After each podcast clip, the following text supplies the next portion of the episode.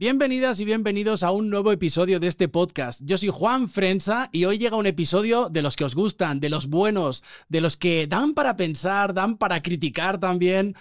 Hoy tengo un invitado que es conferencista, coach de vida, speaker de ventas, empresario, muchísimas cosas que os van a inspirar, la verdad.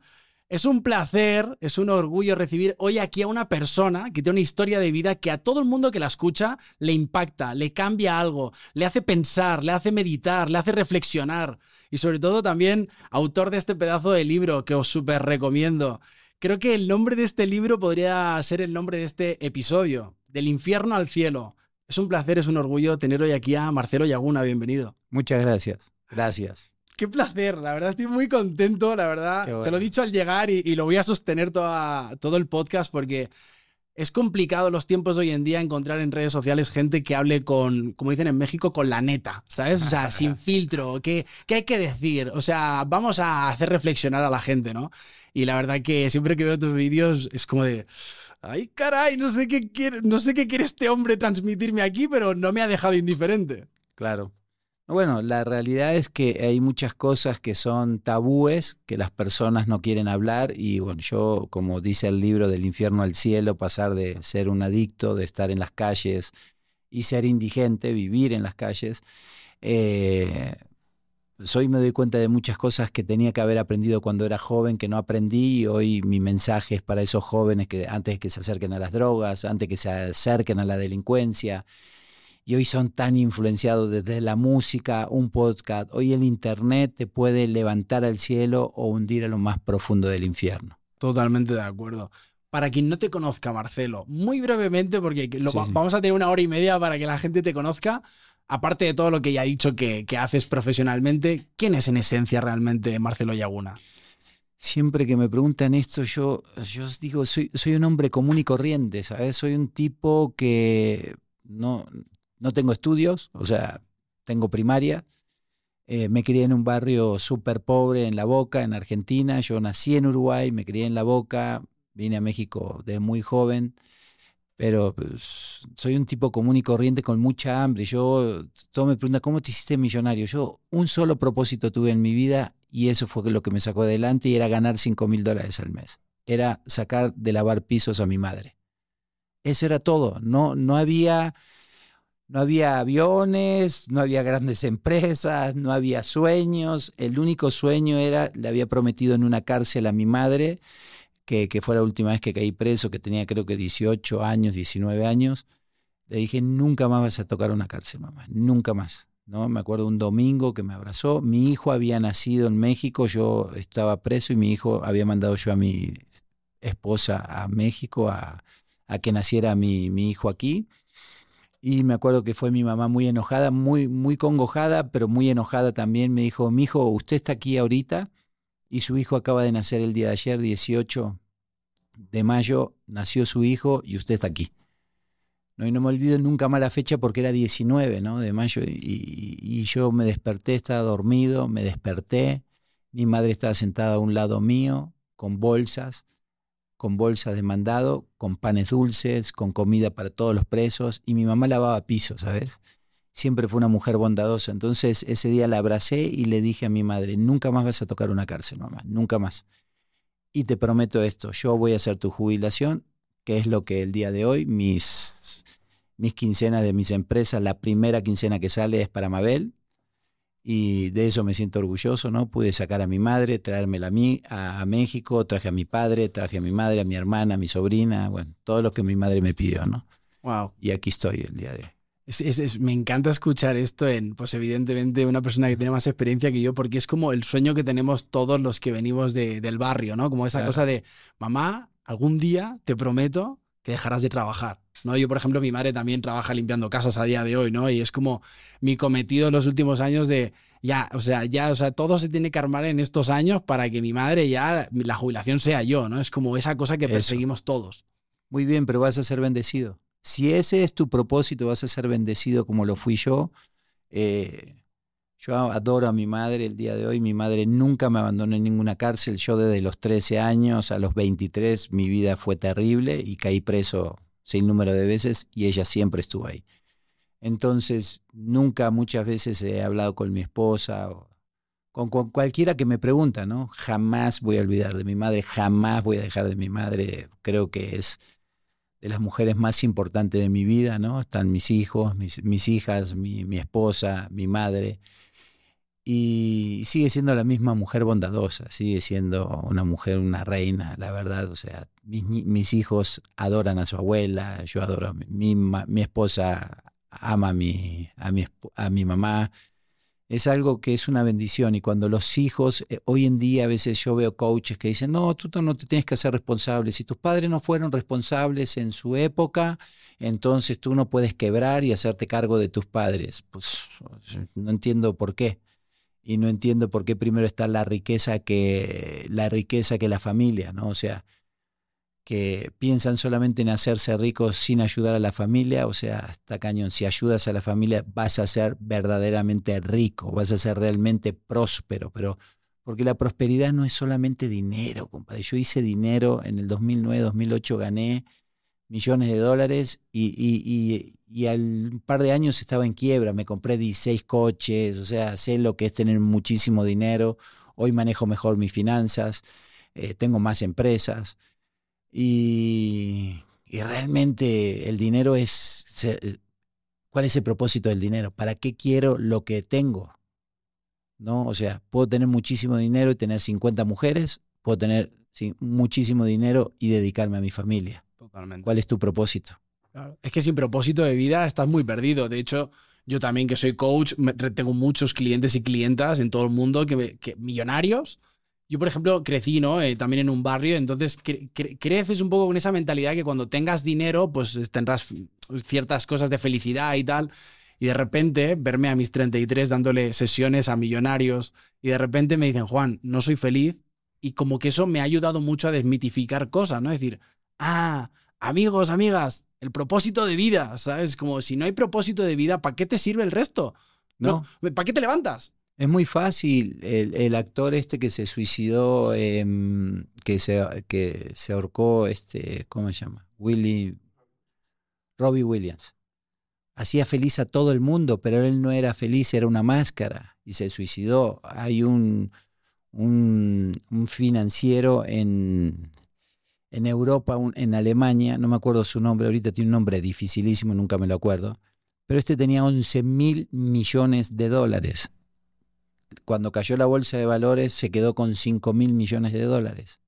Se suicidó, se tiró en el metro, entonces están vacíos, son solamente dinero. Y como tú dices, yo conozco muchos ricos y mucha gente millonaria, yo trabajo con gente extraordinariamente rica y hay veces que me dicen, oíme, ¿cómo le haces? ¿No? Pues, y, y, es muy difícil a veces para mí porque no tomo alcohol, no ando de ojéis y me invitan, voy a cenar con alguno de los clientes, oye, vámonos a, algún lado, vámonos a tal lado, échate una, no tomo alcohol.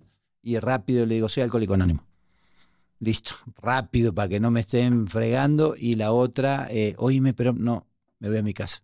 Oíme, pero es que tú no tomas, no fumas, no te drogas, eh, no andas de, no vas al table, o sea, ¿cuál es tu diversión? Mi familia. Totalmente. Y los negocios, y este podcast, o sea, claro. y empoderar, que me hable un tipo que estaba en depresión y que me diga, oye, Marcelo, pasaste por el infierno y escuché tu podcast y me levanté y salí corriendo, me estaba a punto de suicidar.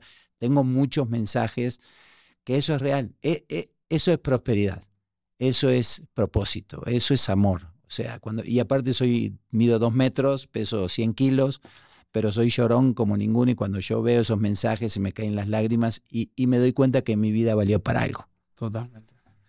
Sí, totalmente. Aparte, vivimos tiempos, incluso yo, por ejemplo, a mis 33, yo creo que ya salió todo lo que tenía que salir, ya hice todo lo que tenía que hacer en ese sentido de la noche. Yo siempre digo que a partir de las 10 de la noche no te va a pasar nada bueno. O sea, ¿qué hay, ¿quién hay en la calle? ¿Qué nada. está pasando en la calle? No, no te espera no, nada bueno, a no ser nada. que excepcionalmente salgas a cenar con una pareja de amigos o para cerrar un negocio no te va a esperar nada bueno. Evidentemente, cuando evitas la noche, madrugas más. Entonces claro. ya tu vida cambia por completo. Pero es curioso cómo la gente se empecina de alguna manera en que los vicios es como el, el, realmente el divertimento. Los que los hemos vivido desde jovencitos sabemos que ahí, sabemos lo que hay, ¿no? Y quería retomar esto desde, desde el principio de los tiempos, ¿no? Desde ese infierno cómo es tu adolescencia, cómo es todo el tema de la delincuencia en Uruguay, porque eres de Uruguay, ¿verdad? Sí, pero me crié en Argentina, en La Boca. Ah, ok. Pero fíjate que sí, bueno, sí, yo te conté muy rápido, pero a mí de muy chiquito, yo nací en Uruguay de, porque mi madre se fue a ver a mi abuelita que estaba enferma, estaba de siete mesinos, yo nací de siete mesinos, y eh, estuve un mes en Uruguay y después me regresaron a Buenos Aires. Y me crié en el barrio de La Boca, un barrio muy pobre, de lámina y de madera. Eh, ¿Qué te digo? Me crié muy solo y justo veníamos hablando con uno de mis socios que a los seis años yo ya andaba solito, en el- eh, me iba al colegio solo, después como a los nueve, diez llevaba a mi hermana y saliendo del colegio me iba solito, caminaba como 10 cuadras y iba a buscar a mi mamá que estaba limpiando un colegio y de ahí nos íbamos a la casa como a las 10 de la noche.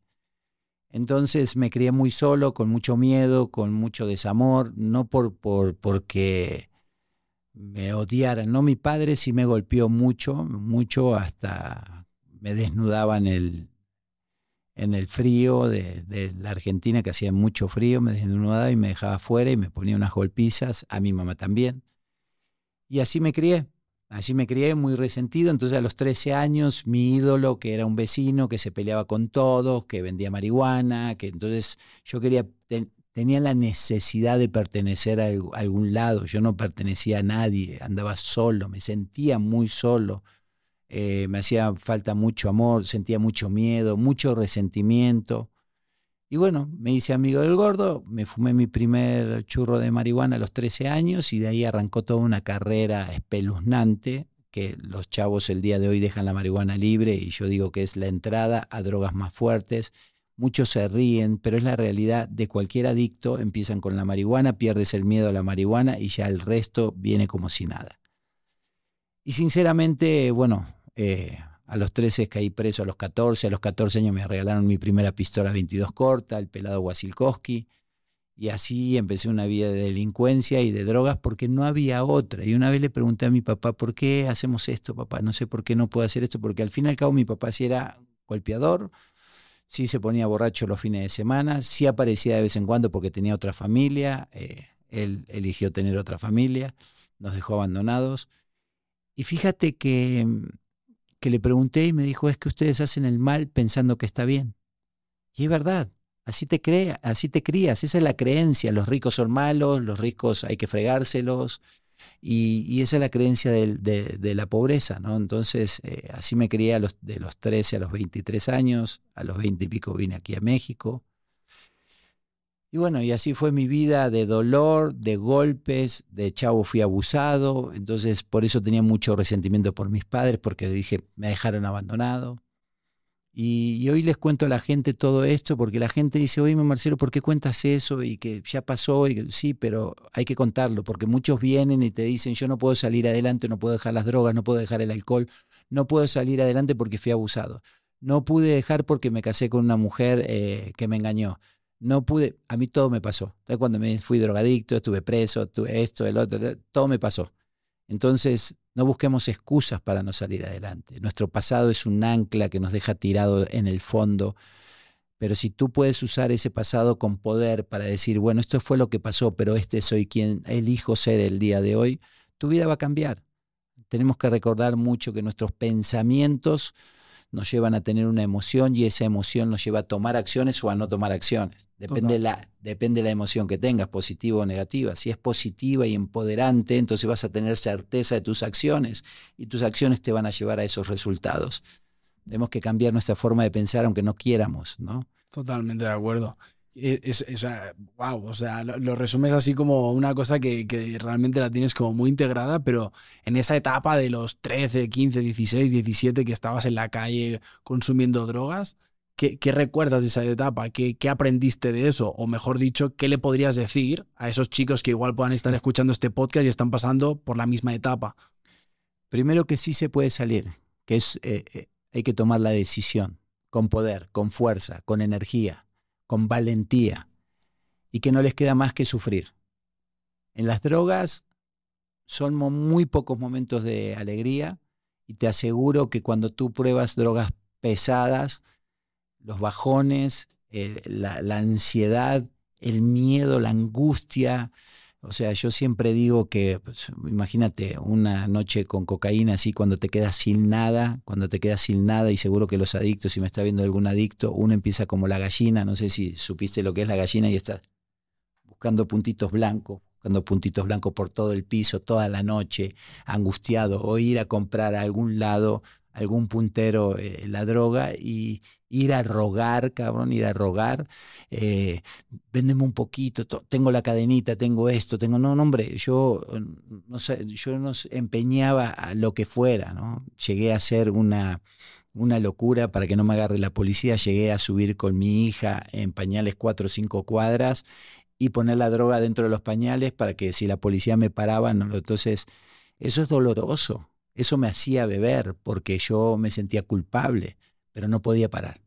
Claro. Es lo que mm. tienen las drogas. O sea, que te enganchan y te enganchan y te enganchan. O sea, ¿qué realmente en esa época consumías? ¿De todo? Todo, todo. Pero en esa época, por ejemplo, cuando te digo lo de los pañales, conocí por primera vez el, cristal, eh, la pasta base, ya había desde esa época y te vuelve loco, te vuelve loco, sinceramente es un dolor terrible, es una angustia, o sea, no, no te queda más que sufrimiento. Las drogas nunca jamás te van a dar alegría.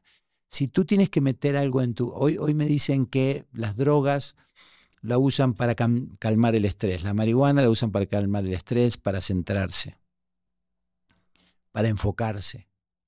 Hoy yo les digo que si tú necesitas para enfocarte, para calmar tu estrés, algo externo quiere decir que algo adentro tuyo está lastimado, algo está roto. Si tú respiras, se te va a ir el estrés. Pero a la gente le cuesta más respirar que fumarse un churro. Totalmente. Aparte, cuando estás en, el barrio, que todos sabemos lo que es vivir. Yo igual no viví en un barrio tan conflictivo, pero también era conflictivo a su manera. Y pues ahí crecí, ¿no? En un barrio de gente obrera, donde pues mi madre tampoco a veces tenía, nunca me faltó de nada, pero pues mis amigos igual salían con 100 euros y yo pues salía con 25, ¿sabes? Y no le podía exigir más a mi madre. Entonces en ese hambre uno empieza a hacer cosas que dices, hay un punto en el que sabes que no está bien, pero cuando empiezas a juntarte con gente que lo hace, lo empiezas a normalizar y, las drogas te llevan a alterar tus, tus, estados. Entonces, al final empiezas a ser violento, te metes en peleas. Cuando la gente te empieza. Entonces dices, la gente me respeta. No, la gente te tiene miedo, que son dos cosas muy distintas. Respetado es Marcelo ahora. En aquel momento te tenían miedo. Son dos cosas súper distintas, pero en el momento, eso es lo cool, ¿no? Es como. Es, esto orgullo. Esto orgullo. Totalmente de acuerdo. No, y eso sí no me recordaba. yo me acuerdo que firmaba las paredes Brujas Sound de la Boca, ¿no? Yo pertenecía a la hinchada de Boca. Hice, hice tantas cosas, tantas cosas por ganarme el respeto. Me peleaba con el que fuera, andaba empistolado todo el día. Eh, una locura, una locura total. Pero todos me preguntan, ¿por qué andabas con dos pistolas? Porque andaba con dos pistolas. No era porque era muy malo, era porque tenía mucho miedo porque muchas veces me han querido matar, muchas veces me querían matar, entonces no era porque era malo, era un chamaco que estaba, no, tenía quien me guiara. No tenía, mi papá cuando venía me ponía unas madrizas y cuando tenía 11 años me hacía pelear con chavos de 13. ¿no? Entonces, y si lloraba me daba peor. Entonces, eh, muchas situaciones que, que uno vivió que hoy le digo a los jóvenes. Quizás ahora te parezca cool, quizás ahorita eh, eh, lo normalizan. No, no lo normalices, por el amor de Dios. No normalices escuchar música violenta, no normalices eh, hacer apología de las drogas, no normalices fumarte un churro porque no es normal. No es normal beber hasta quedarte desmayado. No es normal. las chicas, por ejemplo, yo siempre hablo de esto, que a las chicas, si conoces a un tipo, y el primer día se pone una borrachera terrible, pues aléjate. Porque si el primer día que te conoce se pone una, imagínate cuando tenga confianza. Quiere decir que no quiere decir que es una mala persona, quiere decir que es alcohólico o que es adicto, que tiene una enfermedad. Entonces, tú no lo vas a curar. Mi ex esposa me rogaba, mis hijos me rogaban, mi madre me rogaba, yo no podía parar. Todos te dicen, deja de ya, párale, deja de drogarte. O sea, como si fuera tan fácil. Dime cómo. Yo quería, yo no quería beber, era, te lo juro con el corazón, yo no quería beber, yo no me quería drogar, pero no podía parar. O sea, y estar en un, en un círculo donde todos, todos te dicen al alrededor y te dicen, ven, vamos a fumarnos eh, un churro. ¿Qué vas a hacer hoy? Nada, vente, aquí tengo, conseguí esto, conseguí lo otro. Y es tan normal. Oye, vente a, a, las 10 de la mañana que te hablen, ¿no? Para forjarte y sacar las semillas. O sea, ahorita me hiciste recordar muchas cosas que hace rato que no recordaba, pero solo, solamente la adicción te va a traer sufrimiento. Puede ser un momento de la felicidad, que no es felicidad, es ficticia, es olvidarte de lo que estás haciendo para, para ocultar ese miedo que tienes en tu corazón. Totalmente de acuerdo. Bueno, de, hecho ya lo han dicho otros que saben más que yo, ¿no? Que son, somos un poco el reflejo o el resultado de las cinco personas con las que más tiempo pasamos. O sea, si tus cuatro amigos son pobres, tú eres un pobre. Si tus cuatro amigos son borrachos, tú eres otro borracho. O sea, porque es imposible estar. O sea, no, no, tendría sentido. Si te juntas con cuatro millonarios, pues al final le vas a echar la cana para ser millonario también. O sea, decide tú con quién te quieres rodear, ¿no? Y al final, cuando uno es tan joven, pues lo que ves en el barrio es lo que. Y en realidad, cuando tú creces en un barrio con, con bajos recursos, es una realidad. Lo yo, por ejemplo, soy gitano, ¿sabes? O sea, y eso es una cosa. En Argentina un chingo de gitanos. Y, por desgracia, el 80% o el 70% de la comunidad gitana se dedica a lo que se dedica. A mí me fastidia porque yo intento dar ese caché que creo que merecemos también el otro 30 o 40% claro. que no hacemos esa mierda, ¿no? Mm. A mí me fastidia mucho cuando de repente dicen, sí, o sea, y, me y yo ya me he calmado y le he bajado ya toda la agresividad con los últimos años y tal, pero era como, escuchaba algo en contra de los gitanos y saltaba y decía, tío, no todos somos así, ¿sabes? Claro. yo entiendo que si te asaltaron cinco gitanos de pequeño, pues tienes un, recuerdo de mierda. Pero no, fíjate que yo tengo un buen recuerdo de los gitanos, yo me crié en la boca, italianos, gitanos, de todo, y vivían en una carpa. Ellos tenían nosotros vivíamos en casa de madera, pero nosotros decíamos, bueno, estos cabrones viven peor porque viven en una carpa, ¿no? Entonces había un baldío, lo dejaban súper lisito y armaban unas carpas espectaculares. Pero cuando tú entrabas llenas de alfombra, llenas de oro, llenas de, o mínimo cosas doradas, ¿no? Y todos llenos de oro, ¿no? Las mujeres con las las polleras grandes, ¿no? ¿Cómo le dicen acá? Faldas. Las faldas. Faldas largas, los pañuelos, ¿no? Muy, muy loco, ¿no? Y los casamientos de gitanos. Yo me crié ahí, entonces yo sí la pasaba chingón con los gitanos. tenía muchos amigos. En mayo se casa mi hermana pequeña, ya la última que me falta porque se case. Y, y, le van a dar dote. Sí. ¿Verdad? Porque así funciona allá en Argentina. Este, o sea, ¿dote te refieres a lo de la prueba del pañuelo? No, el dote es lana, ¿no? Tienen que pagar por la mujer, tienen que dar, eh, saber que es un hombre próspero el que se lleva la. Tengo suerte, tengo suerte ahí con mi futuro cuñado, la verdad. Ah, ok, pero allá se hablaba de la dote, ¿no? Ya sabes lo que, hablan, que hay que dar oro y que tiene que pagar por la mujer. El mundo gitano, fíjate que yo me doy cuenta con el paso de los años que dependiendo de qué país son y tal, como que hay ciertas cosas que se mueven un poquito, ¿no? O sea, ahora la referencia son los Peaky Blinders, ¿no? De los gitanos. que ah, era, Lo sabes, ya pero fíjate, creo que eso es una referencia de lo que estamos hablando, ¿no? ¿Cómo es tu vida en el momento en el que vas con una pistola encima, ¿no? Porque uno siente ese poder, que es una cosa que incluso tú y yo que vivimos en México, a veces sientes esa impunidad, ¿no? Y cuando ya te has salido de la calle, te haces adulto, tienes hijos como tú y tal, dices, qué complicado es enfrentarte contra alguien que no tiene nada que perder o que en ese momento piensa que no tiene nada que perder. Sabes que a mí me han asaltado y les he hablado a los rateros con tanto amor que me han dejado. Me han asaltado una vez así con una le dije, oye, mi hijo, con, una navaja clavada en la espalda, dame el teléfono, dame esto, dame el otro, y simplemente le dije, mi rey, te pegaron mal las Reinol, que son unas pastillas que te... El tipo sé que le cayó así el... ¿Cómo sabes? Somos del palo, compadre. Antes de que tú estuvieras en donde estás, yo estuve acá. Dice, si vas a hacer algo, pues ya hazlo y listo, no hay, ya, no hay, pero dice, no, no, no, hay bronca. Un par de veces me pasó, ¿no? Por ser del, por, por saber cómo hablan, por el idioma, ¿no? Entonces, eh, no, no pienso en eso, no, no he tenido grandes problemas así. Eh, creo que, que, me conduzco hoy con tanto amor y con tanta seguridad de Dios. O sea, muchos me dicen, ¿por qué andas con tu camioneta? ¿Por qué andas con tu carro en tal lado? Porque está para usarlo.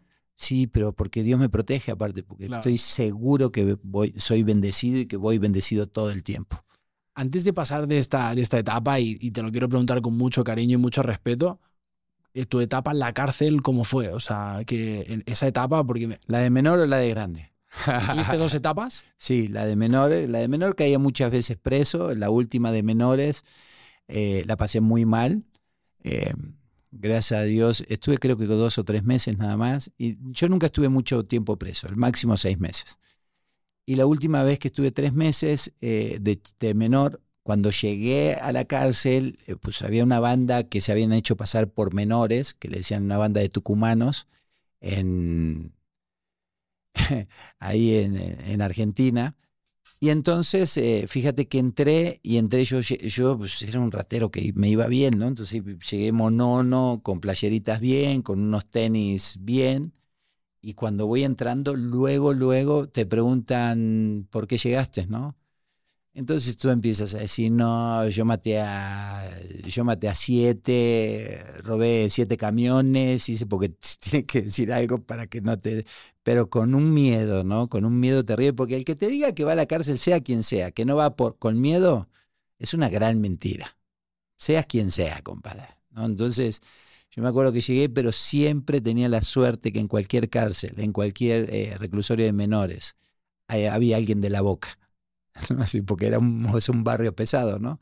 Y me acuerdo de esa vez que estaba, salió el Rafa, bruja, ¿cómo estás? Cuando respiré, porque si no me iban a sacar toda mi ropa. Y bueno, ya tenía ahí mi ranchada, que le decían así ranchadas. Entonces empezaba yo a tener mi, grupo de gente, después de grande también, encontré a gente adentro, ¿no? Vi cosas terribles adentro, ¿no? Como, pues, como ver una violación masiva, que la verdad que yo no participé, pero ver una violación masiva de un violador, ¿no? Entonces, terrible, de ver cómo apuñalaban a gente, terrible, o sea, y vivir con miedo, hacerte el malo, hacerte el malo, vivir, golpearte, hacer lo que tienes que hacer para sobrevivir en la cárcel, pero con miedo, ¿no? Con miedo, o sea, total y absoluto. El llorar en la cárcel en, cuando te estás duchando, cuando nadie te ve.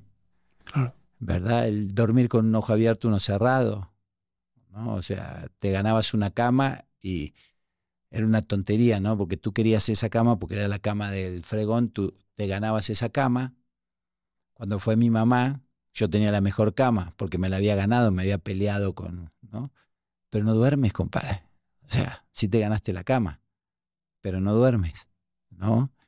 Y, entonces, eh, no, una vida terrible. La cárcel, miedo, o sea, incertidumbre. Pero, ¿sabes qué? Yo siempre pensé esto. Yo me metí en una emoción. Lo que les enseño hoy, ve lo que verías, siente lo que sentirías, escucha lo que escucharías. Yo siempre visualizaba, me visualizaba afuera. Ya voy a salir, ya voy a salir, ya voy a salir, ya voy a salir y, no sufría tanto, ¿sabes? No me hacía tanta bronca de, mm, del día de, estar sufriendo, hacía campeonatos de fútbol, algo hacía, ¿no? Qué fuerte. No te pregunto esto, yo por ejemplo, pues los últimos 20 años lo que más he hecho ha sido actuar, o soy actor. Y siempre he dicho, y lo he dicho públicamente, como que siempre me ha llamado la atención ver películas y series de cárceles porque de alguna manera creo que fue el siguiente paso que yo podría haber dado si, hubiera, si me hubiera quedado en el barrio haciendo ciertas cosas que hacía de adolescente. Y como que siempre doy gracias a Dios por no haber caído en eso y haber tenido el poder reaccionar a tiempo, ¿no? Pero sé de muchos amigos de la época que sí cayeron en la cárcel y gente que conocí a lo largo de mi vida y yo decía, ¿cómo será que te priven de tu libertad? ¿Cómo será ahí dentro? ¿Cuánto sufrimiento habrá ahí adentro? Y yo, por ejemplo, eh, tú que te has criado en Argentina, prácticamente eres argentino, ¿no? Sí, sí. Eh, hay una serie como que se hizo muy famosa en los últimos años, se llama El Marginal, y yo la veía y decía, ¿esto realmente será así o todavía será peor en la realidad? No, yo creo que es peor. Yo creo que el 90% de mis amigos de la banda, la banda, la banda, porque tenía dos, dos, dos clases de amigos, los buenitos, que a las 10 de la noche se metían a dormir como máximo, y los que éramos de la banda, ¿no? Que droga, alcohol, rock and roll, robos. Y el 90% de ellos murieron o, o, están presos. Totalmente. Es así, no, no, te queda de otra. Como dicen en los grupos eh, de autoayuda, para una persona como nosotros no queda una más que el hospital, la cárcel, la muerte o el psiquiátrico. ¿no? Entonces, esos son los lugares para nosotros. Y yo zafé porque Dios es bueno, porque creo que tenía un plan para mí Hoy sé que, que el haber salido de ahí, de la boca, fue lo mejor que me pudo pasar. Yo quería comprarme una casa enfrente de la Plaza Solís, la mejor casa que había enfrente de la Plaza Solís, y yo siempre decía, voy a hacerme multimillonario y voy a venir a comprar esa casa, voy a estacionar mis carros afuera y voy a salir a la plaza y voy a tomar mate ahí en la... Y yo no quiero volver nunca más a la boca, yo no quiero volver nunca más a la pobreza, ni para mi madre ni para mis hijos. Yo he ido a sacar fotos donde yo vivía para mi libro yo ahí en el libro que vas a ver que tengo una foto donde pesaba 65 kilos, perdido en las drogas y el alcohol, eh, la casa donde vivía. Entonces, no, yo no quiero volver más ahí, nunca más. Y aparte aprendí mucho lo que es la epigenética. Wow. Vamos a pasar eh, eh, esto. Te agradezco muchísimo la honestidad y la vulnerabilidad de contarme esto, porque sé que a veces, aunque uno se dedique a, la comunicación, sé que volver a tocar estos temas a veces, como que incluso a veces uno se le vuelven a pasar fotografías por su mente de, hostia, mira, ya ni me acordaba de eso, ¿no? ¿Cómo llegas a hacer lo que haces, Marcelo? O sea, ahora ya, ya creo que la gente te, en este podcast te está conociendo y es como de, ok, pero cuéntanos, ¿cómo, cómo transicionas a, a esta vida? Fíjate que yo transicioné, llegué a México, el primer día me puse una borrachera, yo no sabía que era alcohólico, ¿eh? o sea, mi suegra y la familia de mi suegra me llevaron a tomar tequila y el primer día que llegué amanecí en el parque hundido dormido. No sé por qué desde ahí me odió mi suegra y mi cuñado. y, después de ahí, bueno, tuve una suerte, yo caí en una familia donde todos fumaban marihuana, donde todos tomaban mucho alcohol, pero eran todos les iba muy bien económicamente. Entonces, pero yo era el único jodido, llegó un momento que me corrieron de la casa con toda la razón del mundo, ¿no? La mamá de mis hijos, yo era muy irresponsable, no era responsable ni de mis hijos, vivía en la casa de mi suegra. O sea, si hay alguien que ha sido el peor esposo del mundo, soy yo. Si hay alguien que ha sido el peor padre del mundo, soy yo.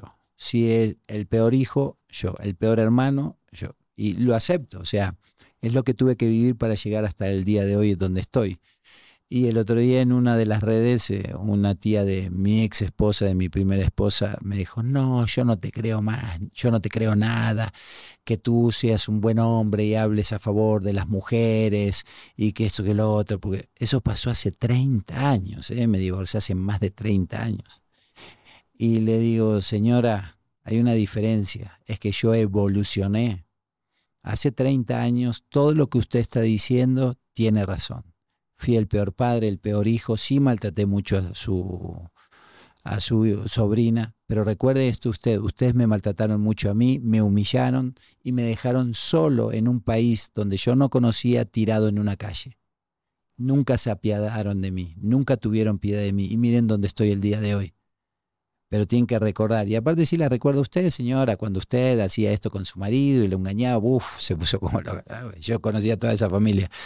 Y sí es verdad, o sea, eh, todos dicen, oye Marcelo, ¿no te da pena? Pues lo hice, lo hice. Ahora pregúntale a mi esposa el día de hoy, pregúntale a, mis hijos el día de hoy. ¿Quién es Marcelo Yaguna? ¿Quién es el papá? Pregúntale a, Marcelito, a, Matías, a Lucas, que me escriben todos los, días, o, me, o, sea, hablo por teléfono con el más grande, dos metros cinco, dos metros diez mide Lucas, y papá te amo, o sea, hablas por teléfono te amo. O sea, así corta el teléfono, mis hijos, ¿no? Todos, todos te aman. Todo lo que no me dio mi padre a mí, yo lo hago con mis hijos, los abrazo, los beso, del más grande al más chico. Entonces trato de, de ser un mejor esposo, trato de ser un buen hijo pero fui una porquería de tipo. Sí, era alcohólico, era drogadicto, no porque los drogadictos y los alcohólicos sean malas personas. Son personas enfermas que no saben lo que hacen, que no saben cómo están funcionando, que no saben cómo dejar el alcohol. Yo era de esos. Entonces hoy, hoy yo le hablo a la gente con esperanza de que sí se puede, que si tú estás en lo más profundo del infierno, en el alcohol y las drogas, te quiero decir que sí puedes salir adelante, que, que yo fui, o sea, quedé tirado en las banquetas, yo tomaba alcohol del 96, yo, yo me levantaba a los 23 años todo tembloroso, con unas resacas durísimas. Entonces hoy tengo una vida fantástica, o sea, hoy cuido mi, hoy soy keto, hoy tengo una empresa que se llama Fast Keto Green, donde eh, hago ayuno intermitente, como sano, entreno todos los días, soy congruente, soy de los coaches congruentes, tú sabes que hoy en día hay muchos hablando, diciendo, pero no haciendo. Entonces, hacen para las redes, pero no hacen para sus vidas. Entonces yo hago que mi vida pase a las redes, que es totalmente diferente, ¿no? El otro día escuchaba a Alex, no voy a decir quién es, pero es Alex, él sabe quién es, un coach de ventas que dice, no, esos que se dicen de coaches, yo sé que me tira tiro a mí, ¿no?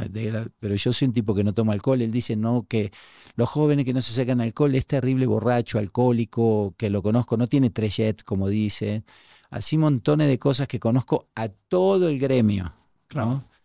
A todo el gremio. Entonces, ninguno somos santos, ninguno somos perfectos. Yo no soy perfecto, pero yo lo digo, yo no soy perfecto. Yo sigo siendo un neurótico, sigo siendo un neurótico del trabajo, sigo trabajando, puedo vender desde una entrada porque salen las redes, yo vendo las entradas de mi, no me avergüenzo, ¿no? O sea, vendo las entradas de mis entrenamientos y le digo a mis muchachos, yo le hablo y le hablo a la gente y cierro.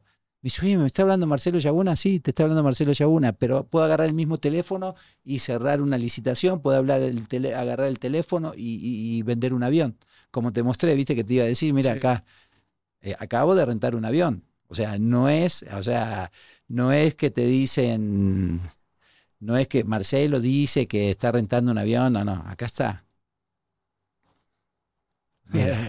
los pasajeros Martes 31 de octubre, sale a las 9 a.m., regresa al aeropuerto de Toluca, por favor, pasajeros. ¿Ok? Así es fácil. Pero vendo un avión y también te vendo una entrada, o sea, aprendí el arte de las ventas. es un arte, ¿eh? No, no, y, y, es, y es fantástico. El que aprende a vender cambia su vida seguro. Qué maravilla. A mí hay algo que has dicho y me gustaría decir algo que es yo siempre digo que prefiero un culpable arrepentido que una víctima. Y creo que esto que estás diciendo es precisamente eso. Es como de, pues sí sé que he hecho mis mierdas en el pasado, sí sé que no he sido el mejor en esto y tal, pero tengo también el coraje de reconocerlo, ¿no? Y encima públicamente, porque a mí me, se me hace muy de admirar lo que hacen, Marcelo, de verdad te lo digo. O sea, esto no porque estemos aquí grabando, o sea, literalmente te digo, yo también pues, ¿no? llevo en el show business 20 años, ahora me dedico al coaching desde hace dos años y también veo mucha incongruencia, ¿no? Mucha gente que dice cosas que dices, a ver, hermano, o sea, ¿qué me estás contando? O sea. Yo no, tomen. Y, yo te digo borracho, o sea, ¿cómo le vas a decir a los chavos no tomen? Yo tengo 31 años sin drogas y sin alcohol. Tú ves, entreno todos los días, lo saco en las redes, no voy y me saco una foto en el gimnasio. Entreno en el gimnasio, la gente que me está en el gimnasio me reconoce, me conocen y veo como, que entreno como. En el gimnasio veo a otros coaches que hablan. Tienes que entrenar todos los días y entrenan como niñas. ¿No? Entonces, o sea, tienes que tener una vida con pasión, compadre. O sea, yo eso lo descubrí cuando dejé las drogas y el alcohol. Tienes que tener una vida poderosa. Totalmente. pero no pases, no, no, no trabajes para las redes. Todos quieren ser influencers y famosos. Ser un influencer es algo tan delicado, porque yo no quiero ser un influencer, yo, yo sí quiero tocar las vidas de las personas. Cuando Marcelo Yaguna hable, quiero que alguien se dé cuenta que también puede cambiar. Que si está pasando por un momento de depresión, Marcelo estuvo a punto de suicidarse por la depresión. Tenía ataques, yo tenía ataques terribles de pánico. Entonces me iba al hospital pensando que me había dado un infarto, me faltaba el aire, sentía que me... O sea, sé de lo que hablo, o sea, por eso estudié, o sea, estaba tan loco, porque yo hice billetes.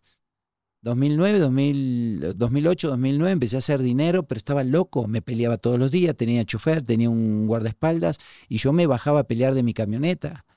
Me estaba divorciando por tercera vez, estaba perdiendo mis empresas. Entonces llegó un momento, llegó un momento que yo dije, eh, ¿qué, ¿qué pasa aquí? Fue cuando empecé a entrenar, pero yo nunca entrené para entrenar a las personas, yo entrené para mí. Hay una diferencia Muchos entrenan para entrenar a las personas. Yo entrené para mí porque yo quería parar mi locura. Yo, yo estaba loco, entonces conocí a Tony Robbins, eh, cambió mi vida.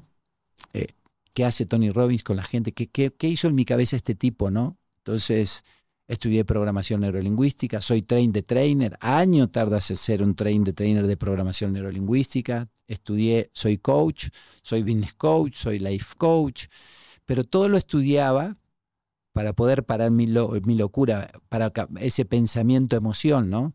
Entonces yo no podía controlar mis emociones. Entonces, eh, por eso empecé a estudiar. Y un, amigo mío me hizo hacer el libro, un empleado me dijo, tienes que contar tu historia. un argentino, fíjate, tú tienes que contar, Sebastián, tienes que contar tu historia. Tú tienes que decirle a la gente que saliste de indigente a millonario. Le ¿a quién le va a interesar esto? Y un día empecé a grabar. Ah, él me consiguió ocho conferencias. Fue cuando hice de a 50 personas, muy chiquitas. Eh, me acuerdo que me pagaron con sillas de ruedas, porque yo regalaba sillas de ruedas en esa época. Y... Pero la última conferencia fue como para 500 personas. Y me puse un susto tan grande. Tuve tanto miedo que, que no sabía yo cómo, cómo se llama, eh, cómo dar la conferencia. Entonces fue a estudiar para conferencista. Entonces me, me, me certifiqué.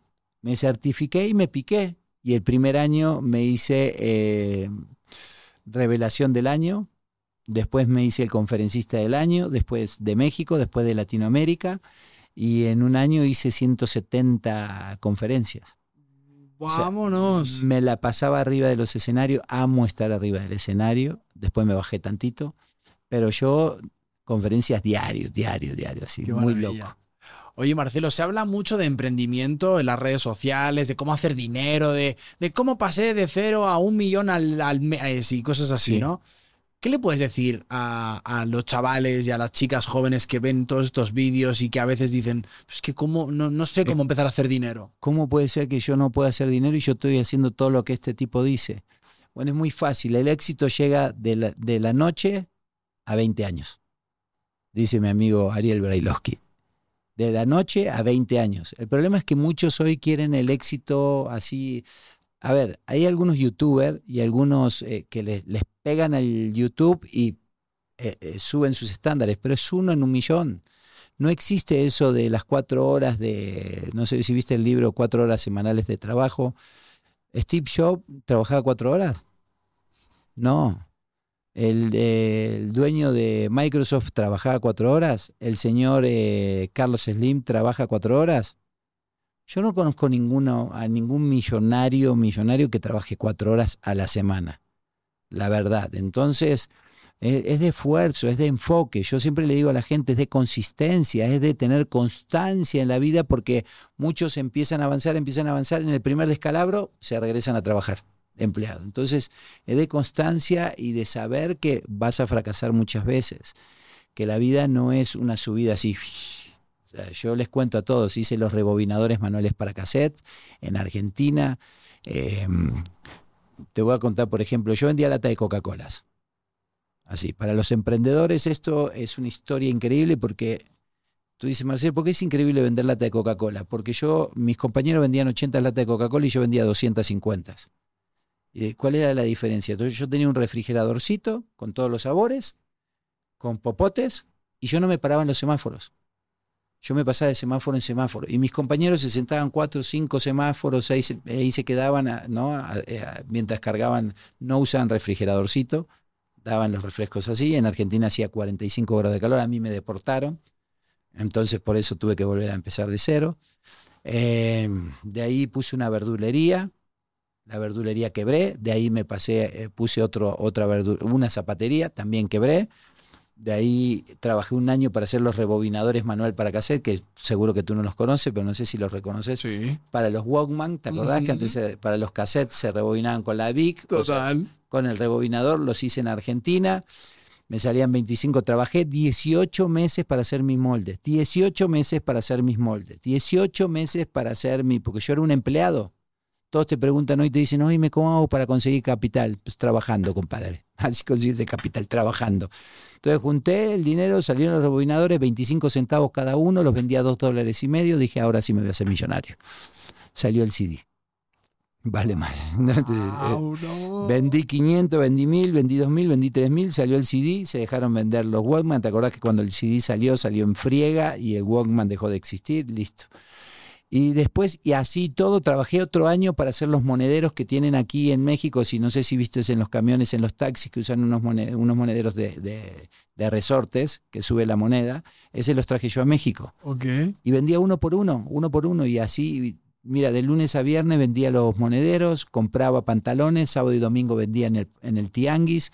Cada 15 días, cada 20 días me iba a Aguas Prieta, creo, bueno, no me acuerdo, me iba lejísimo, como 26 horas de viaje en camión, a traer camionetas de, de, de afuera, traía camionetas y antes las podías traer de a dos, les pagaba choferes y traíamos de a dos camionetas, traíamos de a cuatro o seis camionetas y las vendía. Vendía las camionetas, compraba plástico, compraba plástico, eh, vendía los monederos, compraba pantalones y así. Entonces, dime si no trabajaba, dime si no fui, constante.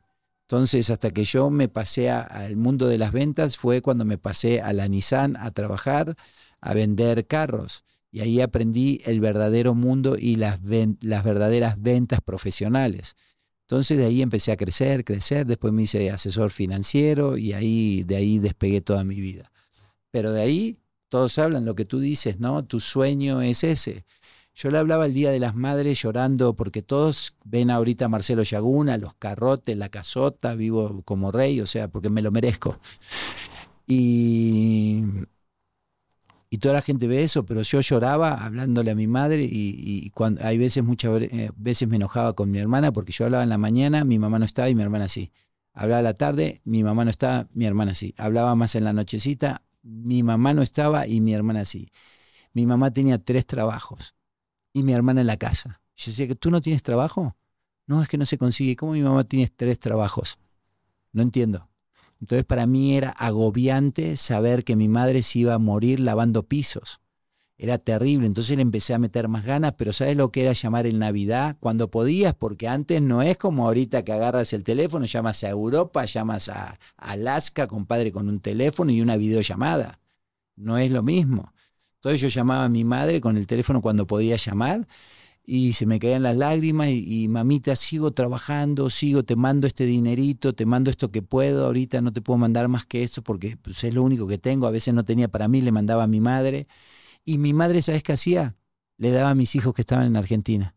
De la mitad que de lo que llevaba, ella compraba mercado y le llevaba a mis hijos que estaban en Argentina, porque mi ex esposa se regresó a Argentina, se llevó a mis hijos, y mi madre, la mujer más bondadosa del mundo, le llevaba ¿Crees que alguna vez mis hijos fueron agradecidos los de Argentina con mi madre? No. Cuando mi hija cumplió 15 años, la pusieron en la mesa. Mi mamá ayudó a pagar los 15 años. La pusieron en la mesa más al, fondo de todos porque le daba pena de mi madre, ¿no?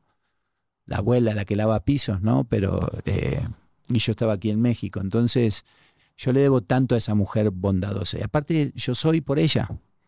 Yo tuve la fuerza de salir adelante para sacar a mi madre eh, adelante, sinceramente. Entonces, eh, para mí es algo, todo el mundo conoce a Mabel, todo el mundo habla de Mabel, todo el mundo me la saluda en las redes, el otro día que fue su cumpleaños, ciento de saludos, mamá, te mandan saludos, no sé, creo que como 10.000 personas. Eh, que Dios te bendiga y que te siga protegiendo. Ay, gracias, mijito. O sea, mi mamá no sabe ni qué onda con las redes, ¿no? Claro. Entonces, pero es una mujer buena y, bueno, ese, ese, es el verdadero Marcelo Chabón, esa es la esencia. O sea, creo que tampoco fui tan malo entonces Dios, Dios me regaló la vida que tengo el día de hoy, Dios me dio la inteligencia cada vez que cierro un negocio, y esto lo saben mis muchachos, eh, lo saben mis socios, todo el mundo lo sabe. Yo cierro un negocio y digo, a huevo, ahora sí. Y la primera, y después la primera palabra, porque se te olvida, ¿no? Porque tú siempre te crees chingón. Y la segunda palabra, Señor, mentira, tú eres el fregón tú eres el chingón, tú eres el que todo me lo das. Gracias, gracias, Señor, gracias, gracias porque tú eres el que me das todo esto. Y creo que eso, ese, ese amor que tengo yo y, ese, y, lo digo con tanta convicción que me dice, me manda más me manda más, me dice, bueno, si me agradeces así, entonces te voy a dar más. Es que uno tiene que agradecer, yo siempre digo, Marcelo, que uno tiene que agradecer en lo, en lo poco, entre comillas, porque el que no agradece cuando viene algo no, no le viene más, ¿sabes? Como decirle energéticamente adiós al universo de, Señor, yo quiero más de esto. Claro. Entonces, como el ser agradecido realmente. Hay una cosa que, que, me está enamorando mucho. Yo, no, yo no, no, te conocía en persona y es ese, es ese amor hacia, hacia tu madre. A mí es una cosa que me, me fascina, ¿no? Porque yo, mi madre es, mi madre y mi abuela para mí son como mi vida, ¿no? O sea, y mi abuela, si, yo no sería nada sin mi abuela, la verdad. O sea, mi abuela ha sido y es el motor de muchas cosas que he emprendido en mi vida. Yo puedo tener la vida que tengo gracias a mi abuela, a la historia de vida que tuvo, Evidentemente a mi madre también por darme la vida, pero mi, mi abuela es, es como, la tengo en un lugar eh, increíble, ¿no? Y creo que eso es, no lo veo tanto, ¿sabes? Eh, o la gente no se atreve, mejor dicho, a decirlo en palabras, ¿no? Como de poner a su madre o a su abuela o a alguien realmente así como con esa firmeza cuando escucho entrevistas. Yo llevo escuchando entrevistas, te diría antes de que se llamara podcast, ¿sabes? Como veo entrevistas desde que tengo uso de Claro. razón, porque yo cuando veía a la gente decía, ok, pero ese, yo como la gente ve la foto final, Marcelo, yo veo que la gente dice, ah, Marcelo ya es millonario, pero la gente no se interesa por lo que le llevó hasta allí.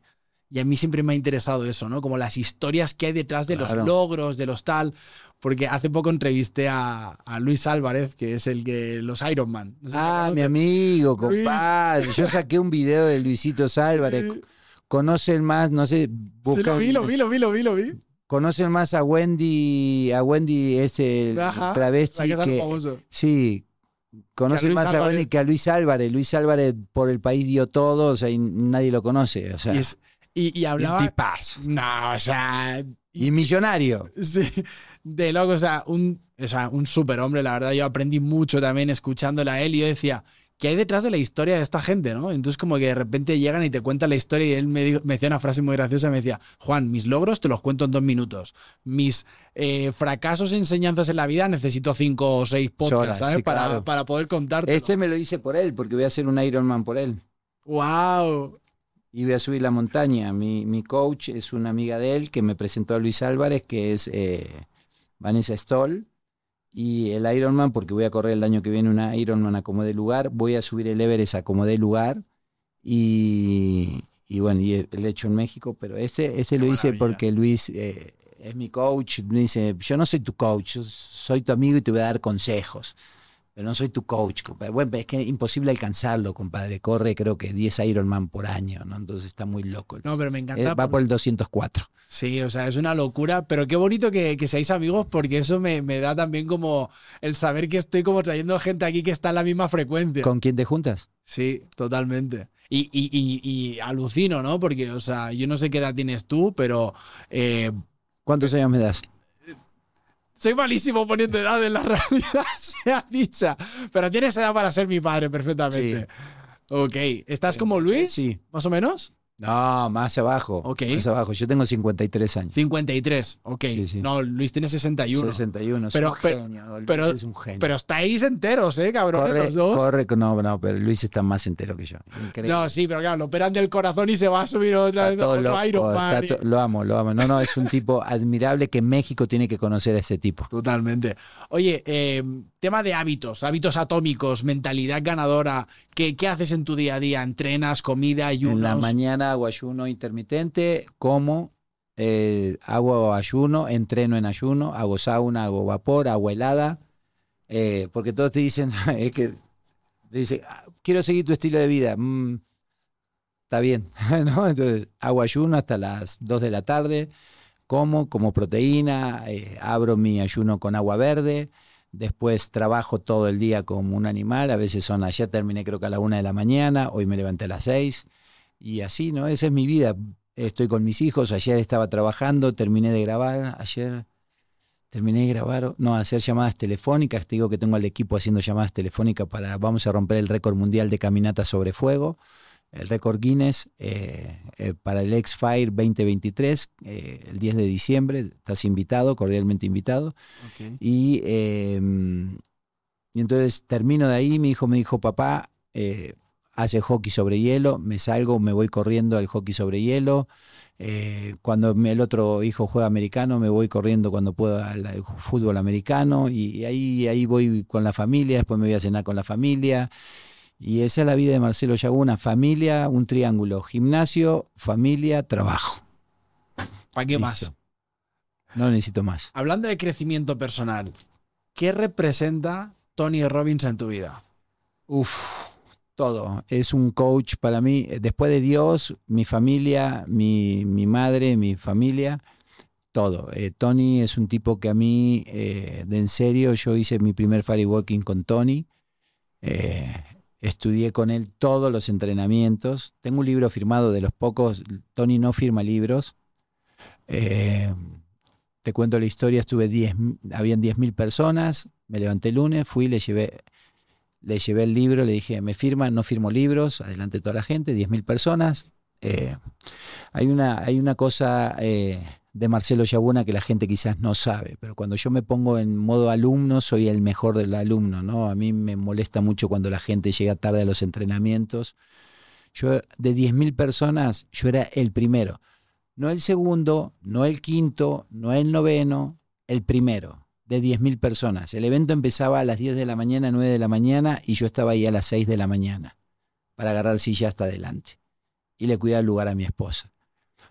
Y Tony, eso yo, yo, lo, yo creo que lo reconocía, porque siempre que me veía, como que me hacía una cara y me saludaba. Cuando me firmó el libro, después de tres, cuatro días, todos los días me dijo que no. Y el cuarto día me dijo, a ver, seguridad, llamó a seguridad y le dijo, agárrenle el libro, no te presentes más hasta el domingo. Y el día domingo me dieron mi libro, iba pasando por atrás, voy y me saco una foto, que robarle una foto a Tony Robbins tiene un montón de guaruras, eh, es terrible, y déjenlo pasar, ya. Me saqué la foto con Tony, un tipazo, y, y, y, yo modelo programación neurolingüística, modela el 10 de lo demás y mejóralo modela el 10 de lo demás. Tony Robbins no tiene juicio, vive para su familia, no tiene escándalos, es un tipo que ayuda a muchísima gente, que se preocupa por la gente, que ama a la gente. Estuve en un evento donde algunos conferencistas no abrazaban a la gente, no se sacaba foto con la gente. Y yo tengo este pensamiento, cuando alguien me pide una foto, cuando alguien me pide un autógrafo, cuando alguien me abraza, cuando alguien me dice, mandame un saludo, yo me siento honrado. Yo tendría que estar muerto pero Dios quiso que hiciera otra cosa. Entonces, el día de hoy me siento tan honrado el firmar un libro, tan honrado que alguien lea mi libro, tan honrado que alguien me pida una foto en las plazas, en los lugares. Cada día, cada día pasa más. ¿no? Espero que Dios nunca me permita que el ego me gane, que nunca me permite que la soberbia me gane y que me siga manteniendo humilde con la gente, porque yo vengo de abajo, ¿no? Entonces, seguir abrazando a cada uno de mis fans seguir sacándome fotos con cada uno de mis fans. O sea, ayer estábamos viendo unas oficinas en el World Trade Center, nos sentamos a tomar un café y de repente vienen dos personas gritando, Marcela Yaguna, pero desde lejos así, y a sacarse fotos y son 20 minutos que te sacan, ¿no? Que tú te estás tomando tu café y, y me da gusto, ¿sabes? Oye, qué bueno que me abrazas, qué gracias y, y yo le doy gracias a Dios, la verdad, por estas cosas. Qué felicidad. Hay una frase de Tony, vete a saber si es de Tony o de algún filósofo de hace muchísimos más años, ¿no? Pero bueno, la, la, dice mucho Tony, que es la felicidad es igual a progreso. Claro. Claro. Y eso me, me, vuela la cabeza, ¿no? Porque eh, es, es tan simple en, en, en, entenderlo. Que dices, si entiendes eso, es como que todo cambia. Es que ahorita hay tantos coaches que te hablan de que mm, cuándo vas a parar, cuándo vas a estar tranquilo, cuando, o sea, el progreso no quiere decir estrés. El éxito tuyo va a ser el estrés que esté marcado, que también lo dice Tony, por el estrés que aguantes para tus empresas, porque ser empresario todo el mundo la ve, pero tenés que pagar rentas, tenés que pagar nóminas, tenés que pagar, pagar, pagar hasta que empieces a ganar. Entonces el progreso, el progreso es el crecimiento. El progreso es, hoy hice una empresa, ya la hice exitosa, ¿qué, qué viene? Si me quedo quieto, me voy a morir, porque voy a hacer todos los días. Entonces es como cuando era empleado. Me levanto, me baño, voy al, em, voy al trabajo, regreso, hago exactamente lo mismo. Progreso quiere decir, hoy hago esto, mañana voy a hacer el otro, pasado mañana, ahora está este reto. Para mí el reto de 3.000 personas, eh, un récord mundial, 3.000 personas, y meter 3.000 personas a un evento, la gente dice 3.000, Cuesta muchísimo, cuesta muchísimo meter 3.000 personas, lo voy a hacer. Por eso yo mismo hago llamadas telefónicas, entonces lo voy a lograr. Y, la gente, ¿cómo se llama? Se pone eh, metas tan pequeñitas, ¿no? Que no te da miedo. A mí, a mí me da mucho miedo lo de las 3.000 personas, pero hago lo que tengo que hacer, llamo, hago alianzas, hablo con uno, hablo con otro, hablo con un cliente que me compra uno y le digo, cómprame dos. Cómprame dos, o sea, ¿no? Así, o sea, y mañana vendo un avión. Y, lo, más, lo más cómico, me gano comisiones de 200, 300 mil pesos con una llamada telefónica, pero estar arriba del escenario me apasiona. Claro. Ok, entonces, eh, y, y e- esa es la vida, la, la salsa, compadre, ¿no? El vivir así, arribotota, la pasión. Tengo que decirte que hay vídeos cuando sales con tu gorra que hasta te pareces a Tony. Pues yo lo modelé hasta la forma de hablar, de caminar, o sea, es un tipo que admiro y amo, en serio. ¿Qué Mucho. tanto vale la pena hacer un curso con Tony Robbins? Valen 10 mil dólares que van a- vas a facturar un millón de dólares. Mucho vale la pena. Yo creo que... Si uno- vas a tomar acción. Cla- ¡Ay, has tocado el tema! Porque creo que el, el tema está en que la gente sigue leyendo libros, sigue escuchando podcasts, sigue eh, todo lo que tú quieras. Pero digo, a ver, amigo, amiga, si tú aplicas el 5%, el 5%, que de, lo- de todo lo que has aprendido, te vas a otro nivel. Pero claro, O subes el nivel. o subes el o nivel. subes el nivel y después vas a, otra vez. Yo, yo con Tony fui el del Firewalking, fui como cinco veces. Después me fui al Business Mastery, me fui al de salud. Creo que, bueno, yo fui al University, a, a todos, o sea, el University, compré el University con mi esposa, nos fuimos a todos. Y, pero ¿qué aplicas? O sea, lees un libro, ¿qué aplicas? Claro. ¿Qué aplicas? Porque todos creen que van con Tony, que vienen con Marcelo Yaguna y salen transformados ya. Soy exitoso, soy exitoso, soy exitoso. No, compadre. Tienes que tomar acciones masivas, imperfectas para llegar a tus resultados, enfocadas en tu deseo ardiente. Totalmente. Oye, hablemos brevemente del mundo de las conferencias. Yo aquí soy, estoy empezando, como aquel Bien. que dice, ¿no? Acabo de dar mi primera conferencia como coach oficialmente en Toronto, Canadá, Bien. eh, para 250 líderes latinos en, en Canadá. Yo nunca estuve en Canadá, fíjate. Wow. Muy y, bien. y me sentí muy bendecido gracias a las redes sociales. Me apareció la oportunidad de ir allí. Y fíjate que yo pues he estado 20 años encima del escenario porque soy actor, fui actor de la Compañía Nacional de Teatro. Bien. O sea, siempre he estado.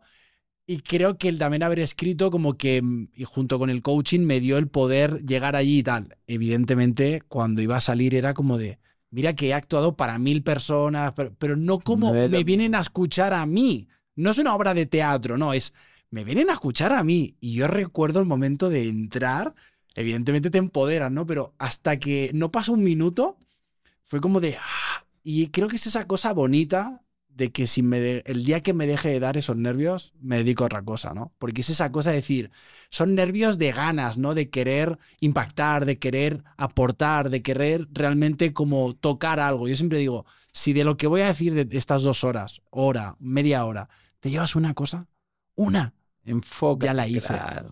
El enfoque. Yo me enfoco en. Siempre digo exactamente lo mismo.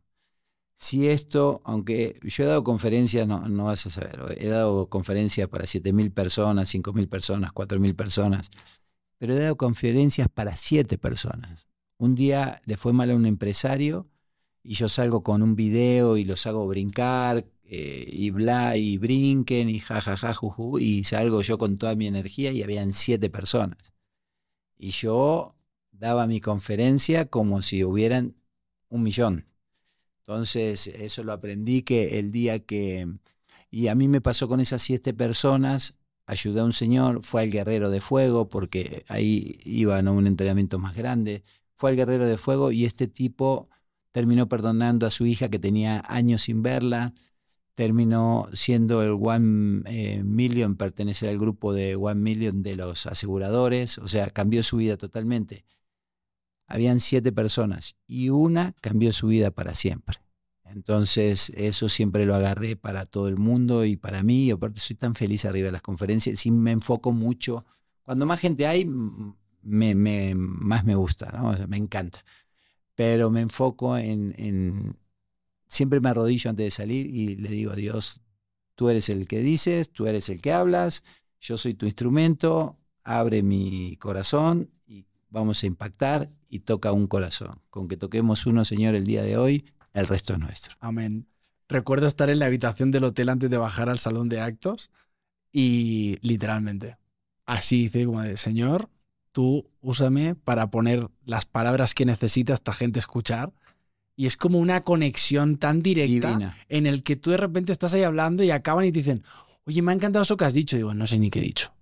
O sea, hay un punto que digo, no, o sea, me vuelo, o sea, me voy. ¿no? Me voy a otro nivel. Ojalá algún día pues, pues se vaya dando el, llegar al nivel en el que tú has estado, ¿no? Es decir, yo me imagino 7.000 personas, o sea, literalmente ahora mismo me cago encima, ¿no? O sea, pero qué bonito es el progreso, ¿no? El, lo que decía, ¿no? La frase de Tony, de el, ir, el ir progresando, el ir, pues ahora son 50, ahora son 100, ahora son 1000, ahora son 8, ¿sabes? Como, y te tienes que entregar. A mí una cosa que me pasó Em, en redes sociales yo hacía como vídeos muy como tú, ¿no? Hablándole a la cámara y tal, hasta que apareció el podcast y dije, quiero ser todavía más generoso y ofrecerle a la gente la oportunidad de escuchar a más gente, que venga Marcelo, que venga Luis, que venga mucha gente, porque me sigue mucha gente de bajos recursos de Cuba, de Venezuela, de que no tienen acceso a poder pagar una sesión conmigo. Dije, ok, amigo, pues entiendo tu situación, aquí está el podcast, gratis, para que tú te puedas inspirar con gente que lo vale, ¿no? Y yo he recibido muchos mensajes de Juan, me iba a suicidar y he visto un vídeo tuyo. Bien. Y de que lo estoy diciendo se me ponen los pelos de punta, ¿no? Y acabó la conferencia y me vino una chica mexicana y me, pegó, me pegó un abrazo. Me pegó el abrazo, me mira y me dice, has cambiado la vida. Iba, ayer me iba a suicidar, me dijeron de venir a esta conferencia y dije, pues no sé qué me puedan decir aquí. Dice, no te digo ni qué me llevo de ti, no sé qué me has dicho, no sé qué ha pasado, pero necesitaba esto.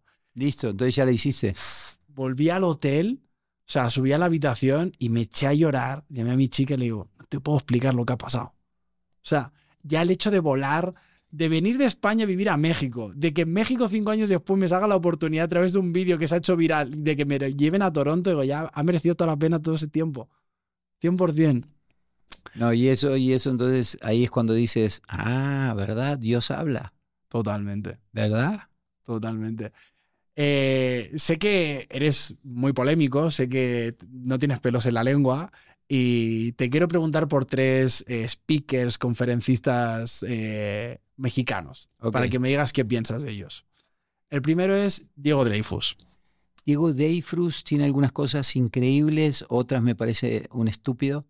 Sinceramente no me parece bien que salga fumando y tomando whisky, ahorita antes no lo hacía. Él entrena en el mismo gimnasio que yo le he pedido fotos, sabe quién soy, soy un hijo de la chingada.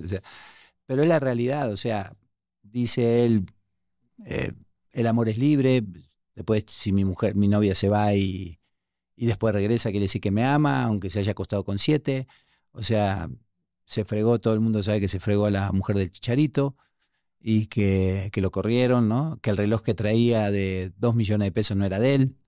Eh, factura muy bien en las redes, pero me parece que hace más polémica de lo que, de lo que habla. Aparte es un güey, un niño bien, ¿no? Él viene de una familia bien. Entonces, creo que habla bonito. Ok, ok. ¿Qué piensas de Daniel Javier? Es un, increíble, creo que nadie eh, de los speakers que hay eh, después de Tony, ¿no? Tiene la facilidad de palabras que él tiene. Eh, pero hay que ser congruentes, ¿no? De lo que dices con lo que haces. O sea, lo que piensas, lo que dices, lo que sientes y lo que haces tienen que estar alineados. Y si yo por adelante soy una persona y hablo de Dios y después cuando voy me ponen en un camerino, no me ponen mi fruta, hago un súper pedísimo y, y no me ponen las luces como pedillo y hago un súper pedísimo, creo que sigue siendo extraordinario sigue que creo que sí. Eh, yo le escribí una vez, o sea, muy soberbio, y lo digo porque le escribí, le dije, hola, conseguí su teléfono, y me bloqueó. Hola, Javi, me gustaría hacer algo juntos, que bla, bla, bla, bla, bla, bla, mira. Y me bloqueó, así, ¿no? Entonces eh, me parece tonto, ¿no? Eso, muy soberbio. Pero creo que creo que es un creo que ha tocado muchos corazones, eh, tiene una extraordinaria dialéctica, o sea, es increíble. Sí, no, yo lo vi en directo y me quedé impactadísimo, la verdad. Y por último, y creo que no tiene nada que ver con estos dos anteriores, ¿qué piensas de Diego Rosarín? Ese lo, lo, estuviste estudiando, ¿no? me lo han dicho por ahí, que sé que, tienes algo con él. Diego, a mí me bloqueó de las redes, me bloqueó de las redes, creo que es un eh, otro niño bien, que se quiere hacer el comunista, se cree que porque le ganó un debate a Carlos Muñoz, yo le dije, vamos a debatir, él dice que la gente pobre, que los que no tienen estudios, que si comiste mal de chico, de niño, no vas a poder salir adelante, que primero hay que cambiar el gobierno. De mientras, yo le pregunto a él, de mientras que cambia el gobierno, ¿qué hacemos todos? ¿Nos morimos de hambre? ¿No hay emprendedores? Que va a meter preso a los coaches. Dice Rosarín que va a meter preso a los coaches. Y, y él se junta con el otro Farik, ¿no? Que todos hablan de coaches, hablan de viven del coaching porque van a dar conferencias, malísimas sus conferencias, pero van a dar conferencias. Em, y ellos ahora hablan de películas. ¿Cuál es el propósito de estar en las redes? ¿Ayudar a las personas o realmente monetizar? Porque toda su banda solamente se dedica a monetizar. Uno de los Farik si habla de cosas económicas, es buenísimo, pero después toda su banda, después el otro chavo, el, el güero de Monterrey, ¿cómo se llama? Eh, Martínez. Roberto Martínez, fumando marihuanas con un tipo, con el tipo este, con el que canta rap, que él es rapero, está bien que fume, pero se fumaron un churro en vivo. Ese es el ejemplo también, Rosarín toma cervezas adelante de la gente. O sea, ese es el ejemplo que dan a los jóvenes. Eso es lo que hablan, que dicen que van a meter preso a los coaches. Cuando, cuando Rosarín dijo que iba a meter eh, preso a los coaches con un, un muchacho de la comunidad judía, este muchacho de la comunidad judía salió que él decía, no, los vamos a meter preso porque están contra la ley y hacen sus sectas, así. Ese señor salió en un video queriendo golpear a una ancianita que le había robado dinero, que le había robado de un departamento, no sé si lo viste, salió en todas las redes. ¿Cómo me vas a meter preso si tú eres un ratero? ¿Cómo Rosarín puede hablar de dignidad, hablarle a la gente si lo único que hace ahorita es monetizar? Habla de juegos electrónicos, habla de películas, habla de cualquier cosa, habla de que juega juegos electrónicos y atrás de su cosa tiene caricaturitas y cosas de niños. O sea, ¿por qué no me habla de su verdadero sentimiento, que él tiene un resentimiento social por la situación que él pasa con su familia? Eso es lo que tendría que hablar, el dolor que hay en su corazón, el dolor real que hay en su corazón, se le ve, por eso es tan agresivo. ¿no? O sea, eh, y habla contra los coaches, habla contra todo el mundo. Él se cree el rey de la verdad. Ahora yo te pregunto, ¿de qué le sirve a una mamá soltera con tres hijos aprender sobre Sócrates? O un padre que se quedó sin trabajo y tiene cinco hijos y tiene que llevarle de comer. ¿De qué le sirve escuchar eh, Sócrates o cualquiera de sus filosofías? Lo que necesita aprender ese hombre es aprender a vender, a salir a la calle a trabajar, necesita alguien que le diga, óyeme, sí se puede. ¿Por qué los coaches no servimos? ¿Porque le da vergüenza porque él no es coach? ¿Por qué no me habla que él tiene una empresa de hiperpalatables? ¿Sabes qué es una hiperpalatable? Él trabajaba en una empresa que se llamaba PepsiCo, ¿no? En esas empresas pagan millones de dólares en sus laboratorios para que la gente tome refrescos y coma productos que no pueda comer uno solo uno.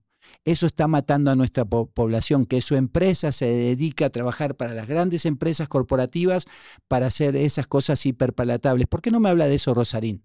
¿Por qué no me cuenta cómo sus empresas matan a la gente? Que de eso me hable Rosarín. A mí, a mí por eso me bloqueo de las redes, porque yo sí lo invito a, a debatir. Y yo sí lo, un montón de veces lo invité a debatir y ojalá que ahora lo escuche y se lo he dicho cien veces, ¿no? ¿Por qué no me habla de eso? ¿Por qué no me habla de su dolor del corazón? ¿Por qué no me habla que solamente usa las redes para ganar dinero? De que me hable de eso. Yo, mi peor negocio, para que se quede él tranquilo y cualquiera de estos coaches, mi peor negocio es el coaching. Yo no vivo del coaching. Yo no vivo de las conferencias. Yo vivo de mis empresas. Te digo más, mi esposa se enoja mucho porque a veces invierto muchísimo dinero para hacer conferencias. Claro.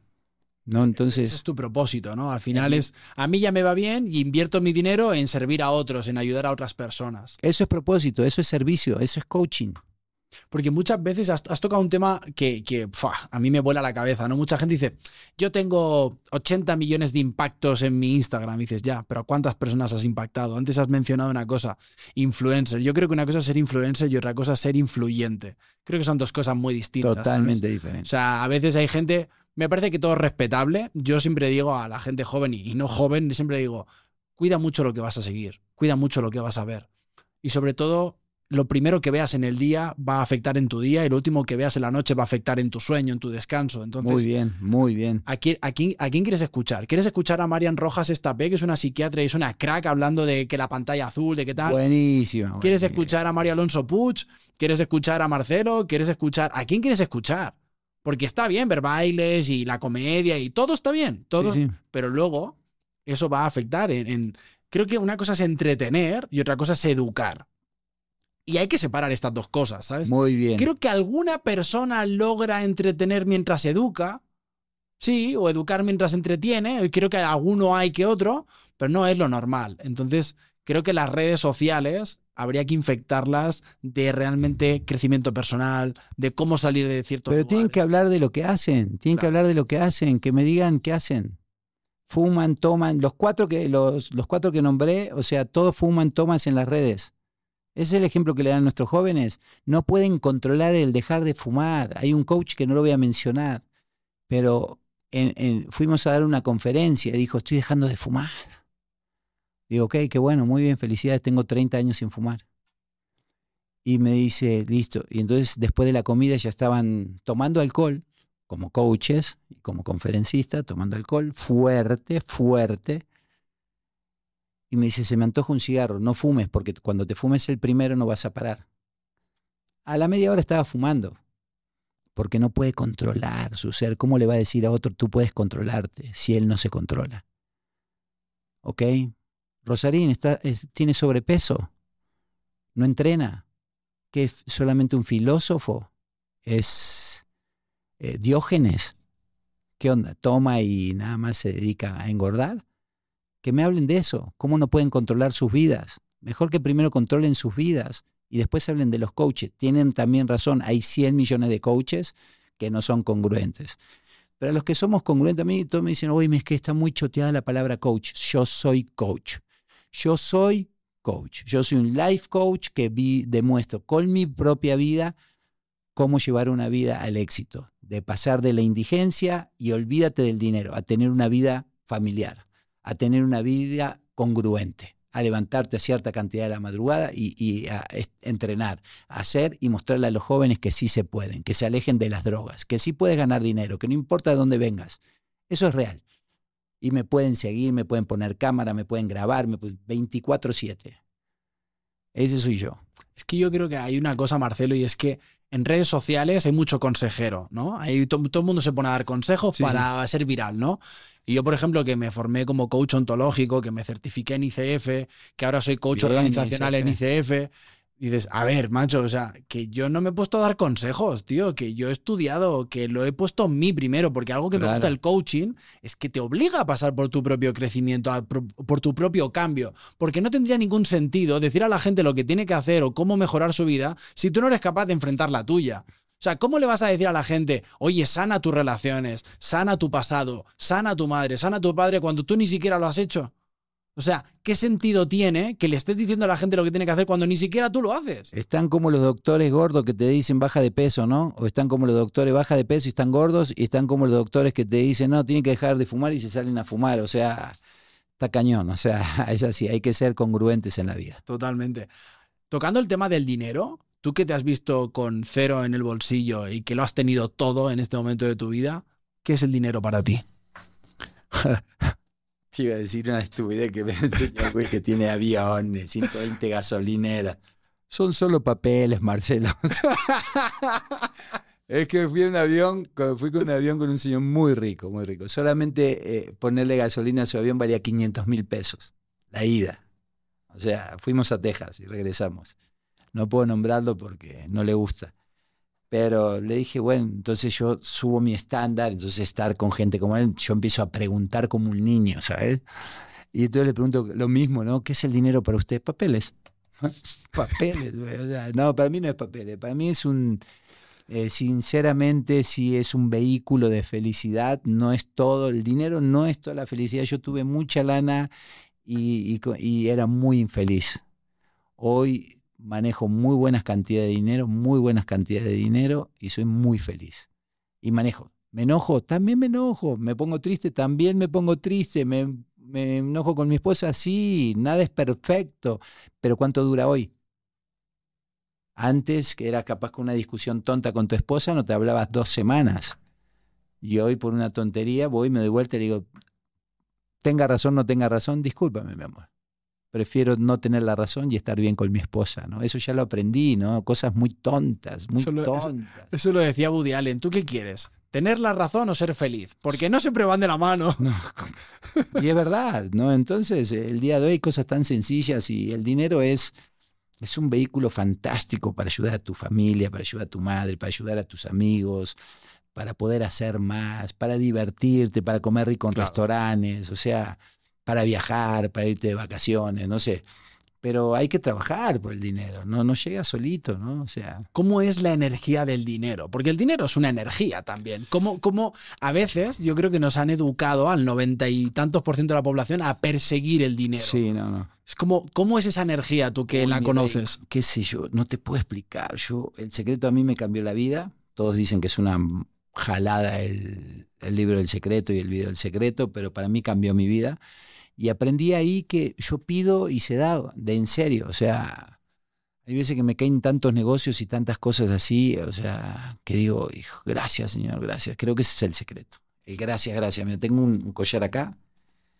Creo, ese collar es, con estas yo antes daba las gracias, ahora doy las gracias con cada una de estas. Yo todos los días agarro estas perlas y empiezo, gracias Señor por mi hijo, gracias por mi hija, gracias por mi esposa, gracias por los negocios, gracias por lo que va a venir, gracias por el carro que me regalaste, gracias por mi madre, gracias, gracias. Pero no tienes que decir, no tienes que ser un gracias, gracias por esto, gracias por tienes que sentirlo. Tienes que sentir, la emoción del agradecimiento se siente y sientes como, como se eleva el agradecimiento, ¿no? Y cuando pides, tú sientes y elevas tu... Por ejemplo, yo creo que mi secreto es cuando yo hago negocios, el decir de forma inmediata, gracias Señor, gracias, tú eres el dador, tú, tú, que, que no se me olvide. En ese momento, creo que es cuando ahí te va más. Claro. ¿no? Al que tiene se le dará y al que no tiene se le dará menos porque no saben pedir. ¿Eso es un collar de 108 bolas? Sí. Eso eh, en realidad es como un mantra. Son Claro, mantras. es un mantra. Yo cuando estuve en India y en Nepal, me fui tres meses allí.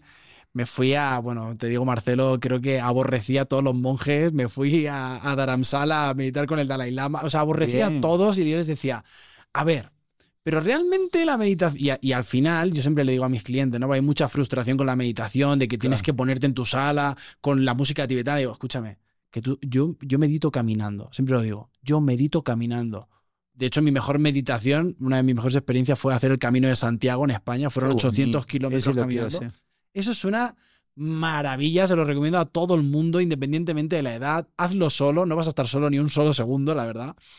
Y puedes meditar lavando los platos, puedes meditar entrenando, puedes meditar. O sea, es un encuentro contigo. Es un momento para que tú te conectes con quien eres en realidad. Claro. Porque vivimos en un caos que de repente te lleva. O sea, Sí, claro. imagínate en Ciudad de México que sales aquí y te lleva, pero en dos segundos. Entonces es como de 10 minutos, ponte la alarma, 5 minutos.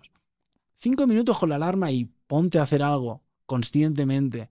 Encuéntrate contigo. Creo que la pandemia nos enseñó eso y hubo mucha gente que se dio cuenta que no se caía bien a sí misma. Es decir, soy una mierda de padre, soy una mierda de esposo, o sea, Es hora de cambiar. y necesito evadirme, ¿no? Y es tremendo, la verdad. Te quería preguntar, yo hice un vídeo que se hizo muy viral, por el cual llegué a Canadá finalmente, donde yo decía que vivir un año en el extranjero, en otro país, equivale a cuatro en el tuyo como mínimo. Yo lo que me refería en ese vídeo es que vivir en otro país te pone contra las cuerdas, vivir en otro país te hace sacar tu mejor versión. Por eso los extranjeros somos exitosos. Porque hace hambre. Yo le digo que eh, amo este país, mira. Esto lo dice, ¿no? Hecho en México. Entonces, eh, yo amo este país, pero digo que los mexicanos ti- tienen... Este México es tan mágico y tan poderoso. Los mexicanos nunca pasaron por realmente por grandes crisis. En Argentina las crisis son de hacer cinco cuadras para un trabajo de limpieza. Y acá en México se te, ah, me miró mal el jefe, me voy enfrente. Me miró mal el otro, me voy con el otro. Y así, entonces, es tan bendecido. Acá la gente puede trabajar en el tianguis, puede, puede ganar dinero en las esquinas. Yo voy a sacar un video muy bonito que voy a hacer, que ya lo tengo que hacer porque lo vengo diciendo hace rato, es voy a, sin lana voy a salir, voy a ayudar a un taquero, voy a ayudar a las personas, voy a juntar 50 pesos, con eso voy a comprar mi, para limpiar vidrios, voy a limpiar vidrios, voy a juntar 200 pesos, voy a comprar aguas, voy a vender aguas y voy a juntar 500 pesos y le voy a mostrar como una persona, porque te dicen, ¿cómo hago para ganar dinero? Trabaja, compadre. No hay trabajo, ok. Ve a una taquería y le te lavo los platos. Vas a ver que cualquiera te va a decir, señor, le lavo el coche. O sea, señor, no tengo para comer. Señor, por favor, no tengo para comer. Écheme la mano. Déjeme que le lave su coche. Cualquier persona te va a dar 50 pesos para que lave. A ver, la lavada de coche vale 100, págueme 50, pero déjeme lavar el coche. Entonces, hay formas de hacer dinero. Entonces, hay que ser un poquito humilde nada más y la soberbia de no, yo soy ingeniero, yo soy. ¿No? Te voy a lanzar algunos conceptos y, y, me gustaría que me dijeras una frase que tú asocias con ese concepto. Ok. El amor. Todo. Viajar. Felicidad.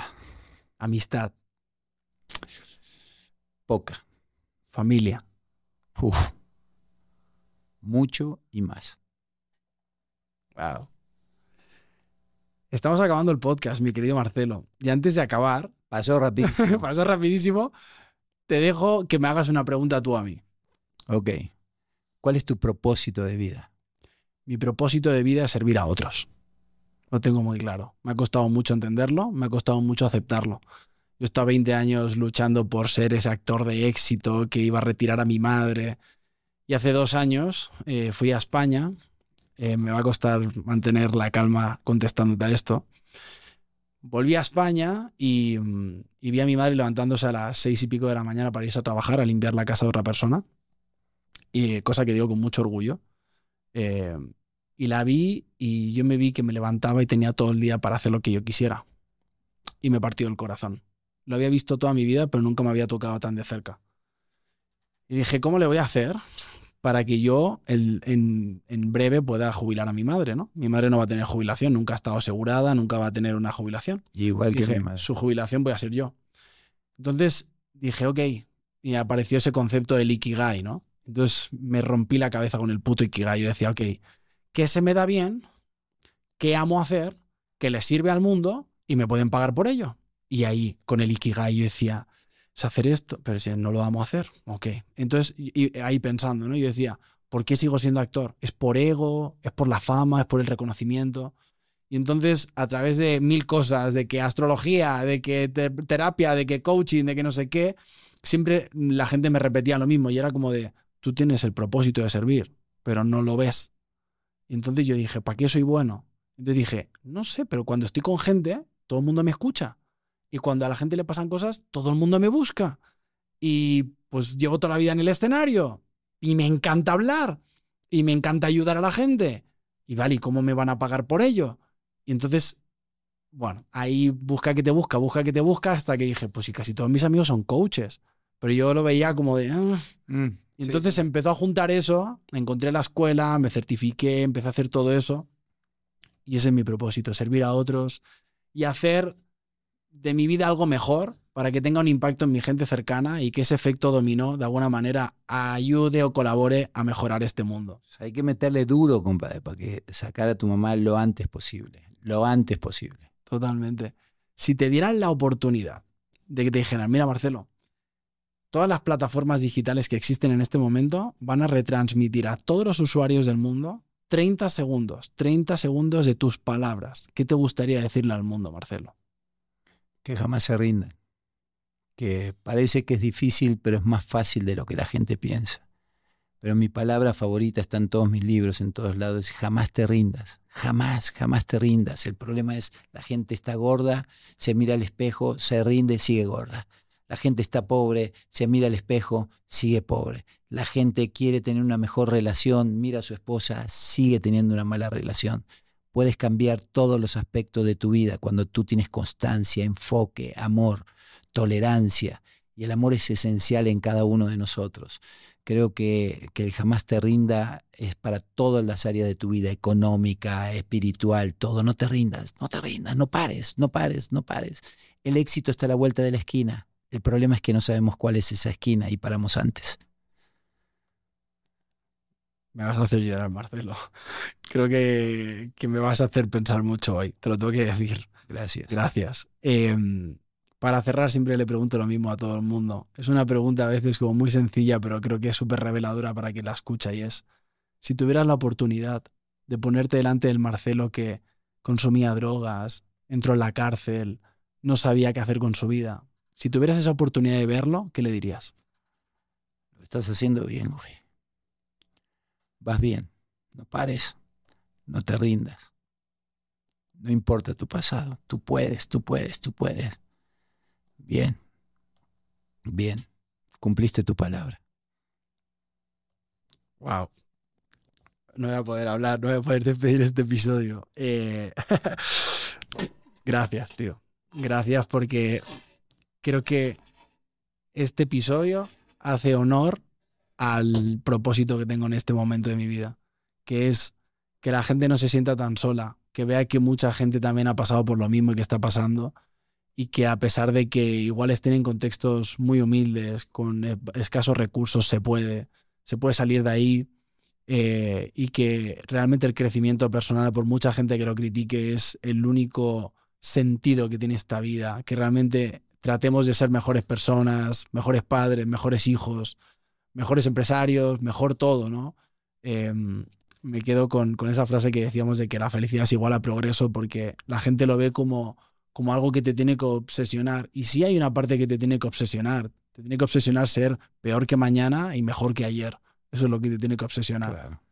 Y ha sido un placer enorme, de verdad te lo digo, Marcelo. Gracias. Por más eh, episodios así, por más gente como tú, sigue haciendo lo que haces, inspirando a pesar del hate, a pesar de lo que diga la gente.